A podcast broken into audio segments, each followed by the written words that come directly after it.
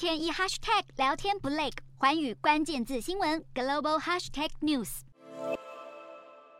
直升机紧急用集水袋灌救，在分向浓烟密布的山林之间，而消防人员疲于奔命。西班牙的马哈斯山脉十五号爆发野火，就连西班牙南部省份马拉加的热门观光景点也告急，让当局紧急出动多架直升机前往救援。热浪侵袭欧洲西南部，不但地中海周边国家纷纷出现破纪录的高温，飙到摄氏四十六度，从西班牙、葡萄牙到法国西南部等，近期更已经累计超过二十多场野火。而欧盟的气候监测机构哥白尼更警告，未来还有野火爆发的高度危险。法国气象局也预测高温将会延续到十九号，就连与法国一海之隔的英国也气温爆表。十五号气象局发布英国史上第一个国家紧急高温红色警报，警告绝大部分的英格兰地区以及威尔斯的部分地区都面临高温的威胁。